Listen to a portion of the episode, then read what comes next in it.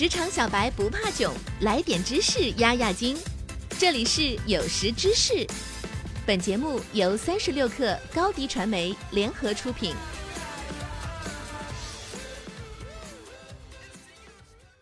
本文来自微信公众号张良记。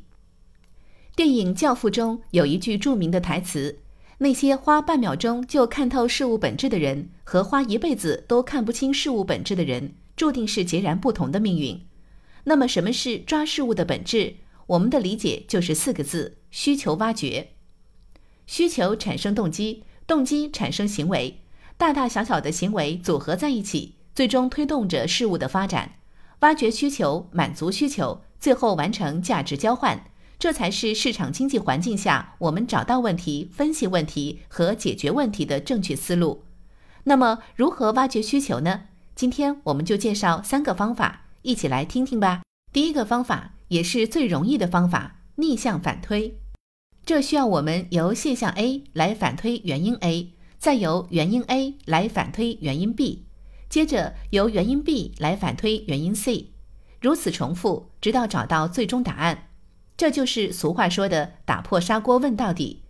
这个方法适用于很多领域，销售就是一个典型的例子。大家一定有过类似的经历，本来只想去超市买一个电饭锅，结果被销售一忽悠，不知不觉就买了一整个厨房的用品。而销售就是在沟通过程中层层反推，不断进行需求挖掘，从而找到你未曾想到的需求点，最后有针对性的进行产品推销。这叫逻辑清晰的发散型思考，每一个发散思考都能激发出新的问题。他们中或许有一个就能作为创新变革的起点，但生活中很多情况要比忽悠顾客买电饭锅复杂的多。有时真正需求是不明显的，甚至会被掩盖或隐藏起来。此时单线式的反推已经不起作用，你需要开动脑筋，着手分析。这是今天我们要说的第二个方法——假设推理。这一条要求我们能够罗列和整合信息，做出假设，不断验证。最终找到真实需求。以女朋友想要什么生日礼物为例，你去问，通常是问不出结果来的。你需要观察，比如她最近聊天的时候会问你有没有假期，她会有意无意转发给你一些新开的游乐园介绍。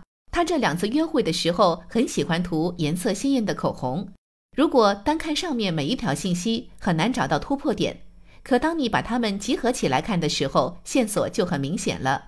第一二条显然透露出他想和你一起去游乐园的意图。第三条说明他最近打扮风格的变化。那么，一次轻松愉悦的游乐园之旅，搭配一些适合他风格的饰品，可能就是八九不离十的正确答案。这是一个最简单的推理，而更难的推理是怎样的呢？他们通常会出现误导信息，来干扰我们的思考。表面上以为是一回事，实际上却是完全不同的另外一回事。这时该怎么去判断呢？这是今天我们要说的最后一个方法，从收益最大化下手。也就是说，当看不清事实发展的走向时，想想这件事最后的结果对谁最有利，或者怎样做才能获得最大的收益，然后以此为切入点进行分析。这和侦探办案非常类似。当受害者遇害时，最能从中获益的人往往会被认为是第一嫌疑人，就是这个道理。比如在公司例会上，你的老板突然做了一个匪夷所思的决定，本该属于你领导的项目突然间转手换人，而你最近的表现都很良好，你并不清楚这件事背后的本质原因是什么。我就经历过这样的事情，这是一个典型的多方参与事件。后来我费了一番功夫，终于找到这件事情的最大受益方，才发现原来这是一场公司内部高层的政治斗争，我不幸成了牺牲品而已。所以，想要了解事情的起源，从得到最大利益的一方下手，你会离事件的核心非常的近。总结一下，如何抓住事物的本质，一共就是这三条技巧：一、逆向反推；二、假设推理；三、从收益最大化下手。这三个透过现象看本质的小技巧，大家不妨拿去用用看，或许能得到不一样的启发。好了，今天的节目就到这里，我们下期不见不散。下载三十六课 APP，收听新商业第一频道，给你精彩一百倍的商业科技内容。